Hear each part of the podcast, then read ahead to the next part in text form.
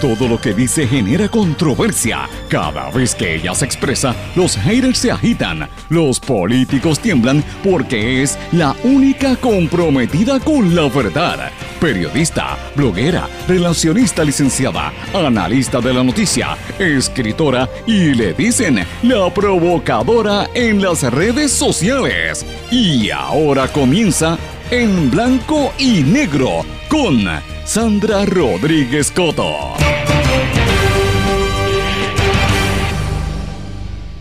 Bienvenidos a su programa en blanco y negro con Sandra para hoy jueves 30 de mayo de 2019. Esta es la edición 288. Les saluda Sandra Rodríguez Coto. Señores, tenemos un programa bien especial. No se lo puede perder. Hoy hablamos de las amenazas a la libertad de expresión.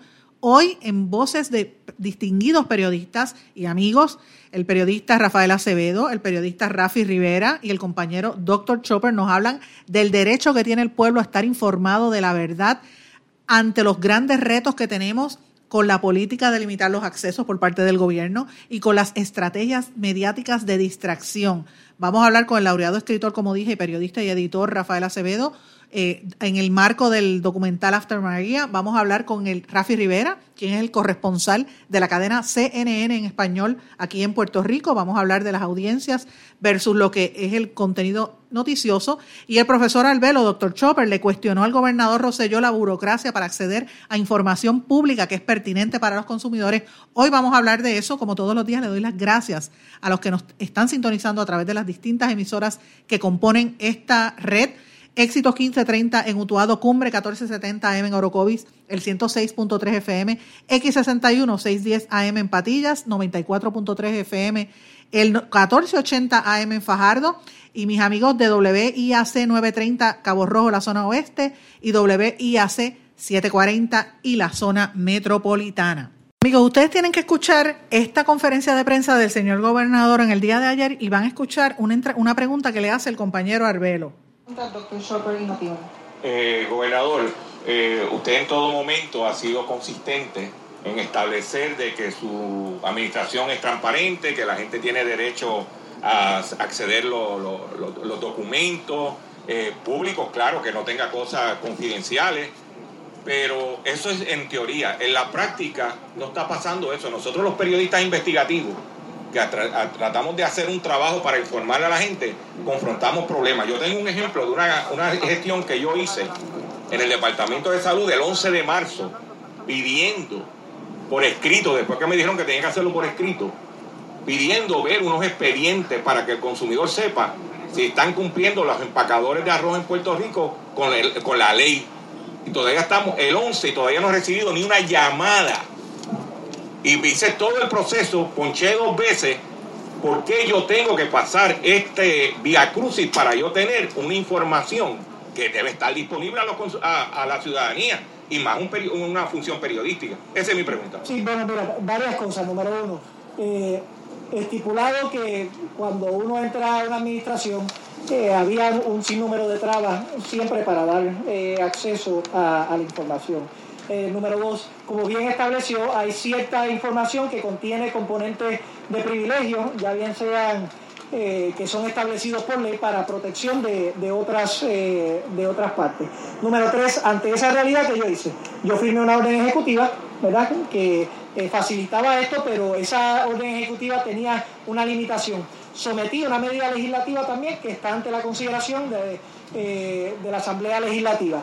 Yo reitero esto, mi petición de que se pueda ver esta medida de transparencia. ¿Para qué? Porque ahí le damos un mecanismo claro de cómo el ciudadano, de cómo eh, un periodista investigativo como usted, eh, pueden acceder a toda esta información, cuáles son los pasos a seguir y quitarles algunos pasos onerosos de, costo que, han tenido eh, en el pasado. Si es una situación, ¿verdad? le estoy hablando en general porque esa es una situación particular que usted me trae, pero si es una situación particular, con mucho gusto yo sé que el secretario de, Salud pudiera eh, verlo ahorita, a ver qué, de qué se trata y cómo podemos colaborar para que usted tenga acceso a y, y brevemente, gobernador, si me dicen que la información es confidencial, y que no se puede dar, pues entonces yo no paso el proceso, ¿me entiendes? Porque yo entiendo la política pública del gobierno. Sí, sí, sí, eh, y, de nuevo, y, agradezco ese entendimiento y lo, lo, mencioné ayer, pero vale la pena esto mencionarlo. En ocasiones nuestra administración ha sido demandada para, para obtener documentos, ¿verdad?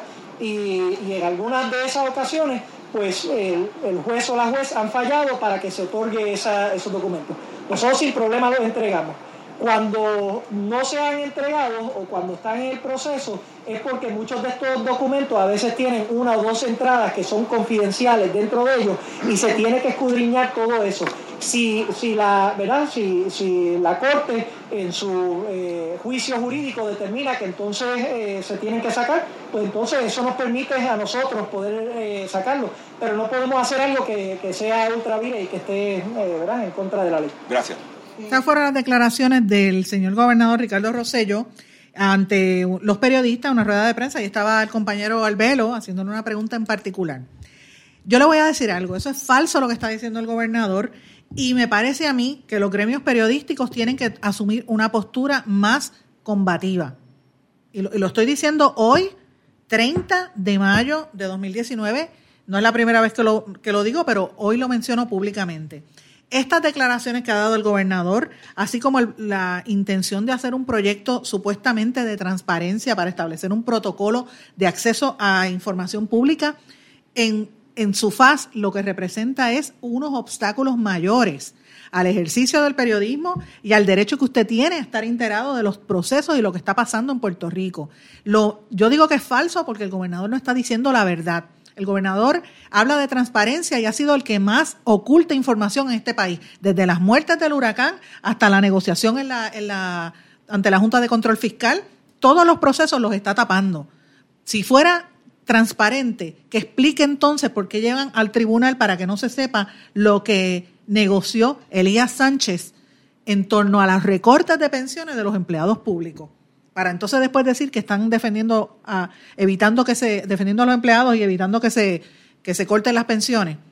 Pero entonces en el tribunal no quieren que se, salga, se saquen los documentos. Señores, sabemos que hay unas partes de unas negociaciones en el tema de la deuda.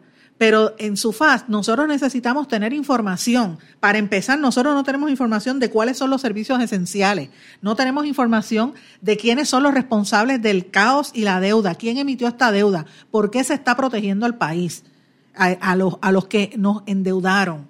Y el gobierno está haciendo lo que criticó al gobierno de Alejandro García Padilla. Porque esto que está haciendo Ricardo Rosselló es una copia al carbón de lo que hacía García Padilla que no decían la verdad.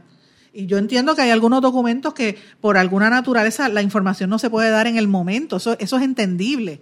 Pero estamos hablando de una situación donde hay acceso, a la, donde debe haber acceso a la información. La constitución es clara, la constitución de los Estados Unidos y la de Puerto Rico, y existe la libertad de expresión, y sobre todo si es de alto interés público. Por eso es que las organizaciones, como bien ha dicho el gobernador, lo tuvo que admitir, lo han tenido que demandar porque sencillamente no quiere dar los datos. Pasó con las muertes del huracán, ha pasado con todas las negociaciones y con los acuerdos que se están haciendo tras bastidores, con los planes fiscales. Y yo quisiera saber cuántos periodistas, cuántos medios corporativos se atreven a dar cara en este momento histórico que hace falta una mayor transparencia. Yo reconozco al Centro de Periodismo Investigativo y reconozco también a la compañera y amiga Luisa García Pelati de Cinco Millas que han sido consistentes y han sido muy valientes al, acudir a, exigir los derechos. Pero ¿dónde están los medios corporativos que tienen dinero para hacer este tipo de cosas? ¿Por qué están callados? Ah, claro, nos están hablando en portada de, del Netflix y de la cosa y de, y de, y de Bad Bunny, claro, estrategias de distracción para que no miremos los problemas reales. Cuando aquí se está negociando eh, el tema de la Autoridad de Energía Eléctrica, COFINA, los recortes de pensiones, los cierres de escuelas, y, no, y eso que no hemos ni empezado a hablar de los hospitales, que aquí ha habido un montón de cierres de hospitales. Así que, ¿de qué estamos hablando? A mí me parece, el, y al compañero Albelo, Albelo, eh, si, si tú hiciste una, y lo digo públicamente, si tú hiciste una petición al Departamento de Salud, quiero decir dos cosas claras. El Departamento de Salud, bajo este secretario ausente, que es como yo lo llamo, que estuvo ausente en, la, en el proceso del huracán, este, este secretario carpeteó periodistas, y tenía una lista negra de periodistas en la cual yo estaba porque Eric Perloni, asesor de prensa, me lo dijo cuando yo hice una solicitud para una entrevista al secretario. Y me lo dijo Eric Perloni, con quien, a quien yo conocía de Guapa Televisión, de haber colaborado cuando él estaba en el programa de Entre Nosotras en, Guapa Televisión. Y él me dijo que en Fortaleza decían a quién le hablaban y a quién no. ¿Y de qué estamos hablando? El rol de un periodista no es, eh, no es buscar la información para el periodista, es para el público, para que el público tenga la información, para que el público sepa y pueda llegar a sus propias conclusiones. Y a mí me parece que es una falta de respeto si el, si el doctor Chopper estaba buscando información de engaño a los consumidores, cuando aquí, miren, el compañero Jay Fonseca tuvo que sacar en televisión en los, los otros días de una maestra que la despidieron por la cuestión de que estaban repartiendo atún dañado a las escuelas. Cuando ella lo denuncia, la despiden. Y, para eso es que está la prensa, para dar a conocer este tipo de cosas. Pues mire, si doctor Chopper estaba buscando una información parecida, lo mínimo que debió hacer el secretario de, Hacienda o sus subalternos es contestarle. Si la información no la podían dar, dígale que no. Pero hacerlo pasar este jueguito de esperar meses es lo que está pretendiendo ahora este proyecto de ley que quiere presentar esta nueva política que quiere presentar el gobierno de la supuesta transparencia. Eso está muy mal y es deplorable. Yo espero que los gremios periodísticos se activen. Y lo digo yo que estuve bastante activa en este tema. Amigos, en línea telefónica me encuentro con el compañero periodista, un escritor a quien yo respeto profundamente, profesor universitario y, compañero eh, periodista de Claridad, Rafael Acevedo. Rafael, ¿cómo estás? Bienvenidos en Blanco y Negro. Muy bien, muy bien. Saludos. Saludos. Gracias por estar aquí. Para los amigos que me están sintonizando y que no tengan la idea, eh, Rafael fue uno de los que trabajó en el proyecto de la recolección de los zapatos de las víctimas del huracán. Eh, sí, proyecto 4645. 4645. ¿En qué ha quedado eso, Rafael? Eh, bueno, estamos haciendo recopilación de, material de los testimonios y hay varias actividades un poquito antes del, segundo aniversario. En, en agosto y septiembre vamos a hacer algunas actividades al respecto. Pues está, sabes que aquí vamos a estar atentos, le hemos dado bastante duro a él, al tema porque sabemos que las víctimas eran mucho más, tenemos muchas amistades que estuvieron allí, habíamos conversado con, con Gloribel la vez anterior eh, y, también pues lo hemos trabajado en, varias cosas que hemos escrito, pero quería hablarte porque em, he estado viendo algunos comentarios que has puesto, sobre todo en las redes sociales, en cuanto a la controversia que ha pasado, llevamos una semana en este espacio hablando del, dichoso documental este de After Maria, el de Netflix. Y me parece que tú y yo coincidimos en que yo, yo veo esto como si fuese un acto de desinformación para que, para que nos entretengamos en un asunto que no es lo prioritario cuando están pasando tantas cosas importantes.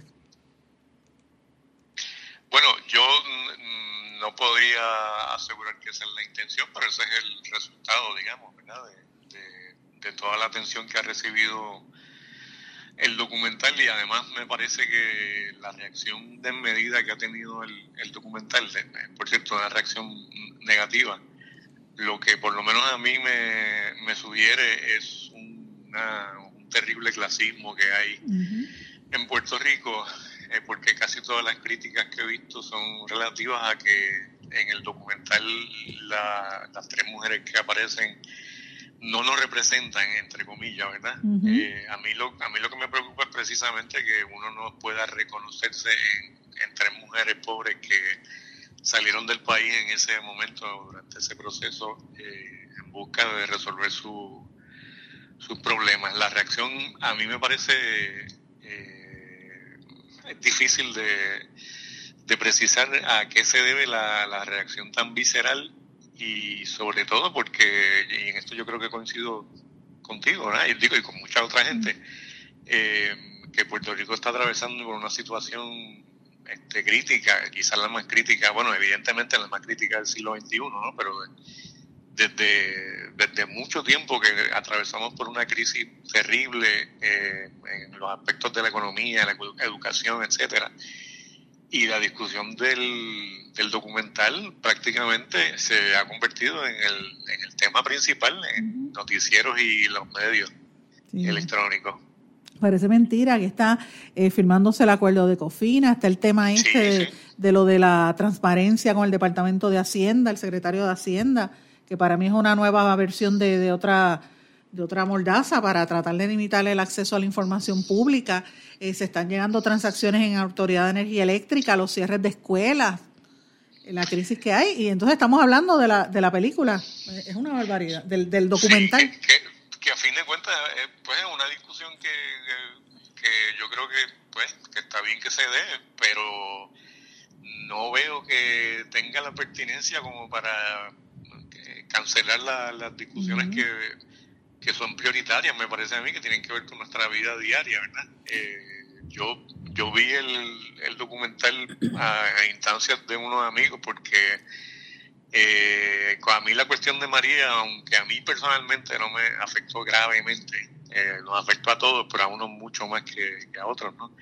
Eh, a mí se me hace un poco difícil ver documentales sobre María porque me recuerda sobre todo los testimonios que escuché eh, y me no, no, no es algo que me, que me guste rememorar demasiado, ¿no?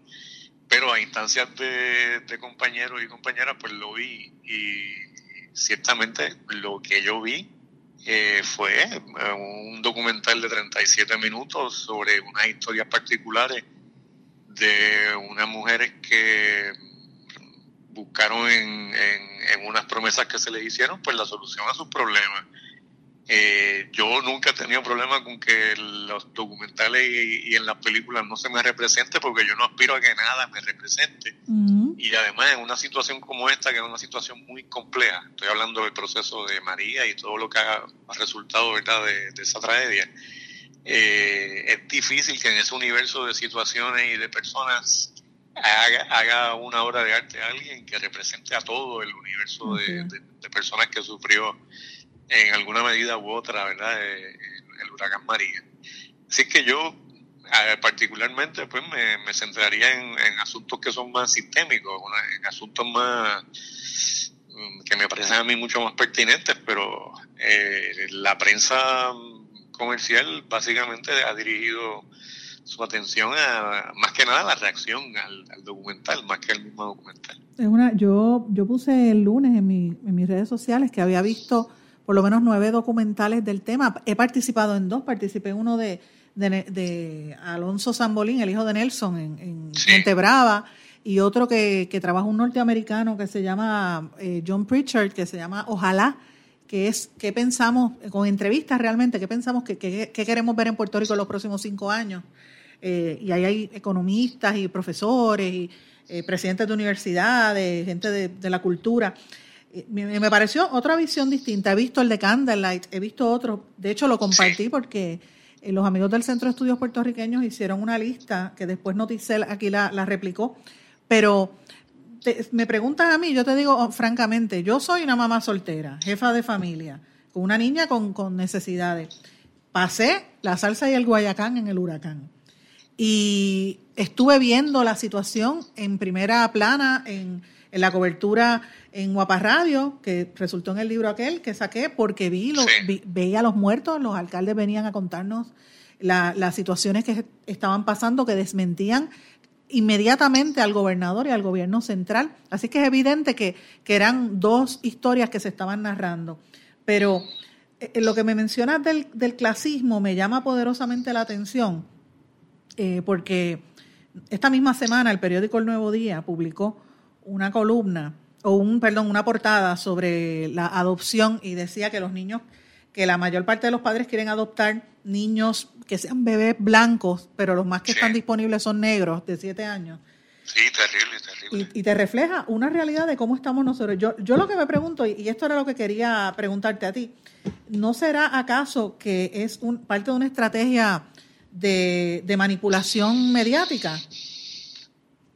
Bueno, yo, yo, te, yo te contesto sin, sin, ningún, sin ningún problema, aunque esto pueda quizás generar de alguna molestia a alguien, pero yo creo que todos los medios de comunicación comercial, eh, los medios de comunicación corporativos tienen una estrategia de desinformación continua, ¿verdad? Aquí y en, y en, y, en, los Estados Unidos, que son los dos lugares que más, que más conozco, ¿verdad? No puedo hablar de, de Europa ni nada por el estilo, pero sí siempre tienen un, un trabajo de desinformación, de escoger noticias que en alguna medida eh, propendan a que la gente esté pensando en superficialidades más que en, asuntos neurálgicos, ¿verdad? Y a mí me parece terrible que la, la reacción, por ejemplo, a este documental, parte de otros que hay, eh, como los que tú mencionas, eh, sea una evidente reacción clasista, o para decirlo más sencillamente, una reacción contra la pobreza y la gente pobre. Eh, y, yo, y yo lo que pienso es, bueno, ¿y cuál es la imagen que tiene de sí mismo eh, esa serie de personas que reaccionan de esa manera tan visceral.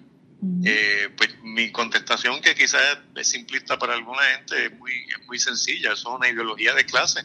Eso es lo que nos imponen los medios de comunicación corporativos, los medios de comunicación eh, que, que, lo que propenden ¿verdad? es a que la gente los vea porque son espectáculos eh, y, nuestra visión de, o la visión que tiene, tenemos de nosotros mismos es una visión blanqueada, es. una visión racista y como eso es una ideología, mucha gente lo expresa eh, sin siquiera darse cuenta de que están haciendo expresiones racistas y clasistas.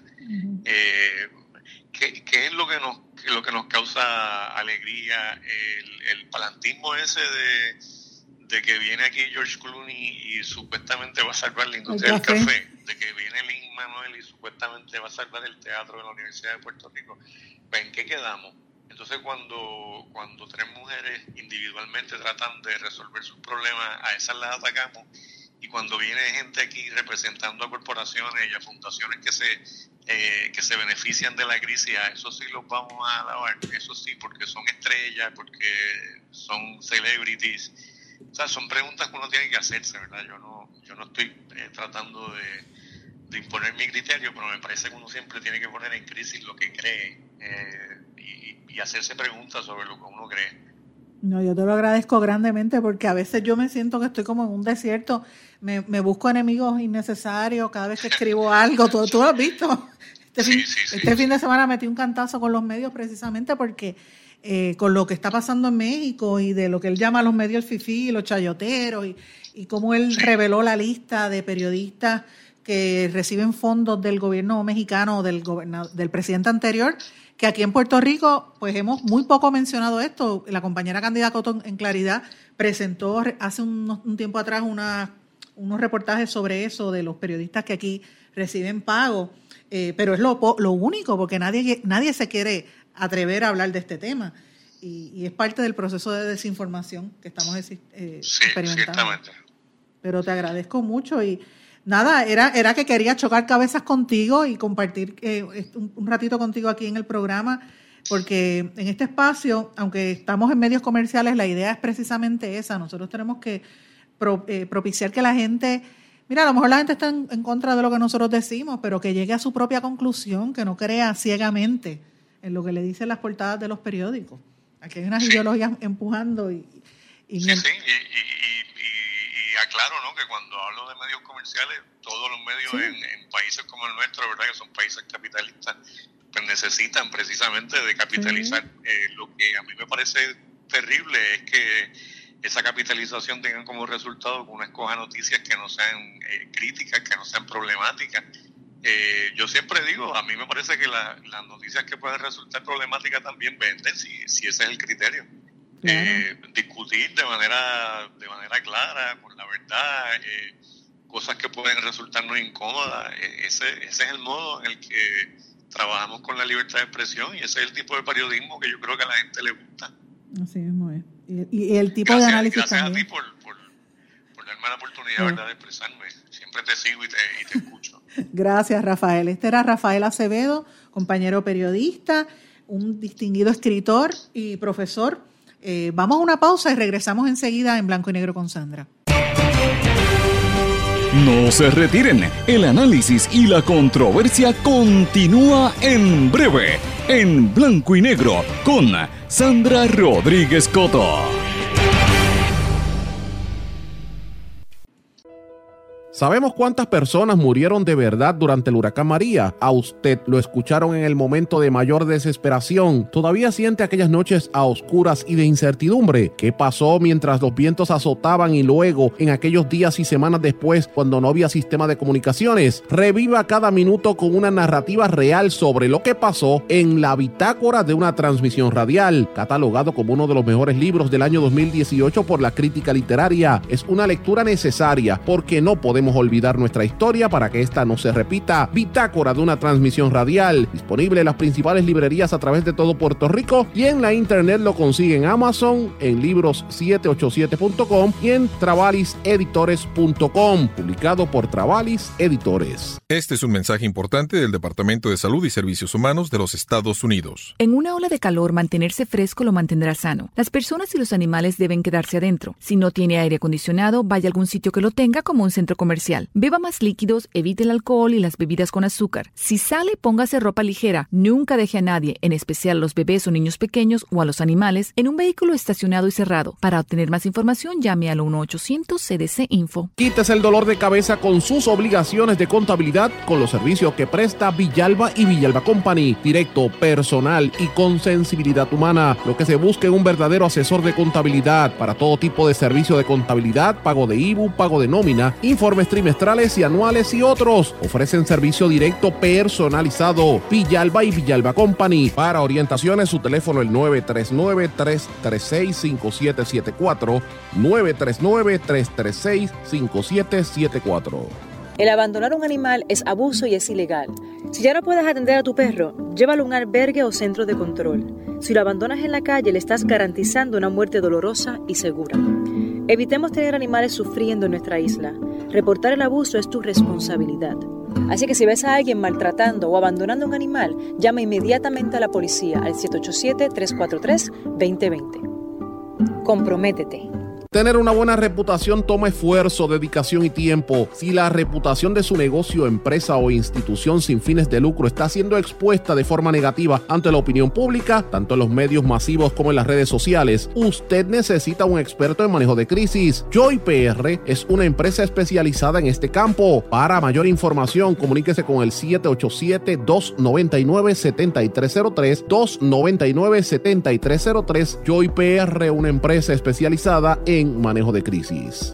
Aspira de Puerto Rico celebra 50 años educando y transformando a Puerto Rico. Lo ha logrado potenciando las circunstancias educativas y sociales que rodean a miles de jóvenes que viven en la pobreza, a veteranos y a poblaciones en alto riesgo. Para información sobre las actividades del 50 aniversario de Aspira de Puerto Rico y sus servicios, llame al 787-641-1985. También puede acceder a www.facebook.com diagonal Aspira de Puerto Puerto Rico.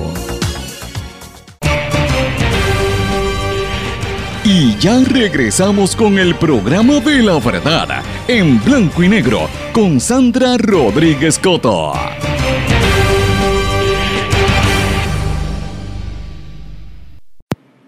De regreso a esta parte final de En Blanco y Negro con Sandra, amigos, vamos a hablar de noticias internacionales. Empiezo por los Estados Unidos.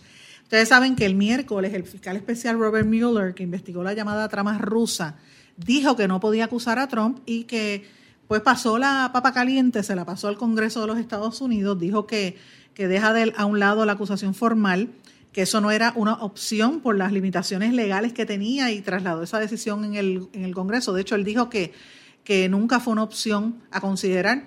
Y a raíz de esas declaraciones de Mueller, que rara vez un fiscal se para así a, hacer ese tipo de declaración pública. Pues una vez surge eso, en el día de ayer varios congresistas llamaron al Congreso a que inicie de inmediato un proceso de juicio político contra Trump. Estos congresistas obviamente son demócratas. Dicen que ese discurso que ofreció el miércoles el fiscal especial Mueller dejó claro que el juicio es necesario, que es ineludible y que es interesante porque en esos en esas pedidos, en esas peticiones de que empiece el juicio político ya empiezan a salir los aspirantes a la presidencia. Eh, Cory Booker fue el primero que lo dijo, hizo unas declaraciones a través de Twitter, luego dio unas entrevistas a varios medios en, americanos, donde dice que es la, como él lo calificó de esta manera, como la obligación legal y moral de iniciar un proceso de juicio político de inmediato. Dice, Booker eh, contra el presidente Donald Trump. Y Donald Trump dice bien, gracias, tú sabes, no, no le presta atención al tema. el propio Trump, ustedes saben que ha dicho que, el caso ya está cerrado, que nada va a cambiar, que él va a seguir hacia adelante en su, en su tema y que como no hubo pruebas suficientes, eh, pues obviamente el caso está cerrado. Así que habrá que ver qué van a hacer los, los, demócratas. Pero mientras esto sale, ustedes saben que la política en todas partes es bastante sucia. En Estados Unidos es igual de sucia que aquí, o hasta peor. Eh, rápidamente empezaron a circular unos comentarios en las redes sociales y uno de los primeros que lo emite fue Ted Cruz, el senador eh, republicano por Texas, donde supuestamente saca un estudio que hizo la prestigiosa Universidad Texas AM, donde dice que analizaron cuáles eran los presidentes más queridos y, los, y los mejores, según el público, de acuerdo a una encuesta que hizo esta universidad, y Obama aparecía en la quinta posición. Pero oigan esto, miren, lo que dice el estudio de, Texas AM. En la primera posición aparecen un empate, tres, tres expresidentes de los 45 eh, que ha habido, ¿verdad? El primero, en la primera posición empataron Ronald Reagan, Abraham Lincoln y eh, eh, Donald Trump. En la segunda posición, 17 presidentes eh, llegaron a, un empate. Para la tercera posición empataron 23 otros presidentes. Jimmy Carter apareció en la cuarta posición y en la quinta según este estudio que dio a conocer, bendito sea Dios, Ted Cruz, dice que estaba Obama. Así que habrá que ver si esto es cierto, si esto, está, si esto es parte de la politiquería, pero bueno, creo que hay algo de eso. Eh, pero me pareció interesante cómo rápido se tira uno al otro después que salen estas informaciones y, el tema este de, la, la, posibilidad de que se dé un juicio contra Donald Trump, hay que ver si hay eh, espacio para eso. Señores, también está trascendiendo a nivel eh, internacional y sobre todo ya la prensa de los Estados Unidos está destacando algo que en este programa discutimos el lunes y el martes, ustedes lo recordarán, que es el caso este de Huawei, la, guerra de los aranceles que tiene Trump con China. Eh, y obviamente, pues la compañía de telecomunicaciones china presentó una moción contra el gobierno de los Estados Unidos para que acelere el juicio para poder defenderse de los ataques del gobierno de los Estados Unidos, eh, solicitando al Departamento, al Departamento de Justicia estadounidense que declare inconstitucional, perdón, al Departamento no, a los tribunales de justicia que declaren inconstitucional la prohibición de que las agencias gubernamentales adquieran sus productos, porque obviamente ellos están viendo un mercado menos, va a afectar el futuro de su compañía, que Trump dijo que esa compañía, por motivos de seguridad nacional, no van a comprar más nada. Pero miren, ustedes recordarán que nosotros dijimos aquí que ya los analistas financieros, los mercados financieros estaban viendo una con mucha preocupación lo que estaba pasando de cómo este, esto que está haciendo Donald Trump podría tener unas implicaciones sumamente serias en la más que, más que nada, en el tipo de, negocios que están haciendo empresas norteamericanas, habíamos hablado del, impacto que esto podría tener y se anticipaba hasta un 29% de pérdidas para la compañía Apple. Pues oigan esto, de acuerdo al medio Bloomberg, dice que las empresas más vulnerables, eh, enumeró las empresas más vulnerables ante las posibles represalias de China. Y al poner a, entre estas compañías, incluye hoteles, ropa deportiva, eh, hasta el Capitán América, la película, todo lo que es Marvel, también podría haberse afectado, o sea, hasta Hollywood podría haberse afectado por estas determinaciones de la guerra arancelaria. arancelaria. Apple, obviamente, las ganancias de Apple se desplomarían si China decide vengarse por las restricciones de, a Huawei, como yo les dije, que obviamente eh, anticipan que podría tener un costo grande e incluso hasta podría representar un boicot a los productos de, de Apple en los Estados Unidos. Cadenas de hoteles como Marriott, como eh, sobre todo Marriott y como eh, Hilton, pero más que nada Marriott, que pensaba abrir 30 hoteles en China este año y tiene 300 hoteles nuevos en el área de, de Asia y del Pacífico, podría haber esas inversiones también afectadas porque obviamente eh, van a tener un impacto grande. Otra compañía que pudiese tener un impacto es Nike, la de las tiendas de tenis y la ropa. Ellos patrocinan un maratón en Shanghái, una línea de fútbol, y sus ventas aumentaron un 25% en China en el año 2018 y, entre el 2018 y 2019 si empieza esta situación, va a, haber un problema muy serio. Eh, eh, después de Nike, la más afectada sería Adidas. Medicamentos hechos en los Estados Unidos por empresas como Merck, eh, por ejemplo, Gardasil y otros, pues podrían estar también afectados por esta misma situación.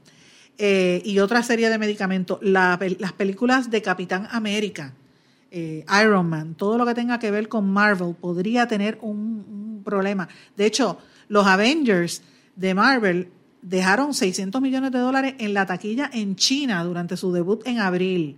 Es una, una cifra récord para cualquier filme extranjero en ese país comunista. Así que si hacen eh, esta, ¿verdad? Empiezan este boicot o estas limitaciones, va a haber un impacto para, eh, para todas las marcas de Disney y todas estas marcas eh, de los distribuidores de estas compañías, incluyendo Marvel.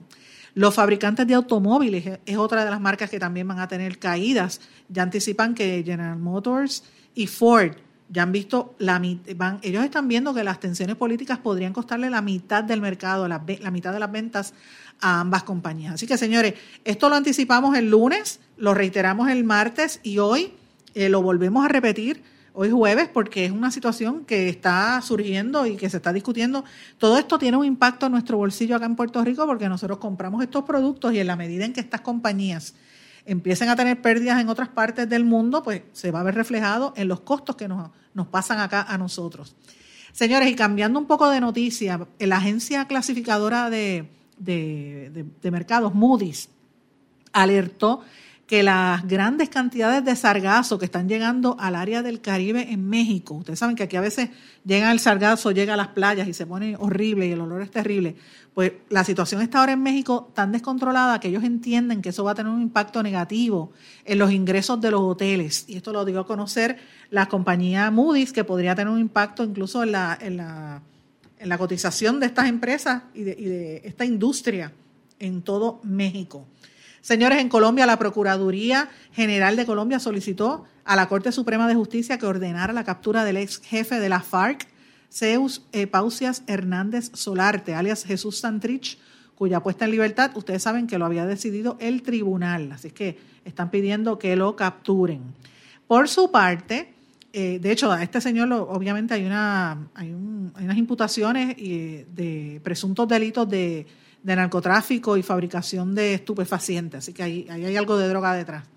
En México, señores, el gobierno de Andrés Manuel López Obrador, aunque lo había rechazado iniciar un juicio contra sus predecesores por corrupción, ahora va a tener que empezar a hacerlo porque recibieron una querella eh, contra el Emilio Loyosola, exdirector de la, de la petrolera estatal Pemex, bajo la administración anterior. Así que ya empieza la persecución a los eh, ejecutivos de los gobiernos anteriores por la corrupción. De hecho, López Obrador lo había dicho desde el principio de su mandato que ellos encontraron unas grandes cantidades de, pérdida de dinero porque estaba la, el petróleo y la gasolina que era del gobierno se la robaban y se la daban incluso hasta la revendían para ciudadanos y eran eh, dinero que se perdía del gobierno mexicano y él fue contra eso, lo paralizó y eso causó muchísima polémica los primeros dos meses de su mandato. Así que ahí se ve que va directo primero al de la petrolera. Va a ver qué pasa ahora con los de salud y, con los medios de comunicación también.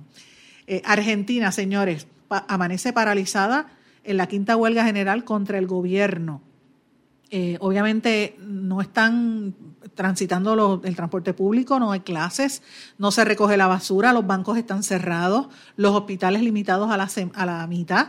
Esta es la quinta huelga que, que, se hace contra el gobierno de Mauricio Macri. Esto fue, ahora mismo están paralizadas las ciudades de Buenos Aires, Córdoba y Rosario para llamar la atención de las políticas económicas de este presidente, señores. Y antes de terminar brevemente, les quiero dar un comentario bastante desagradable.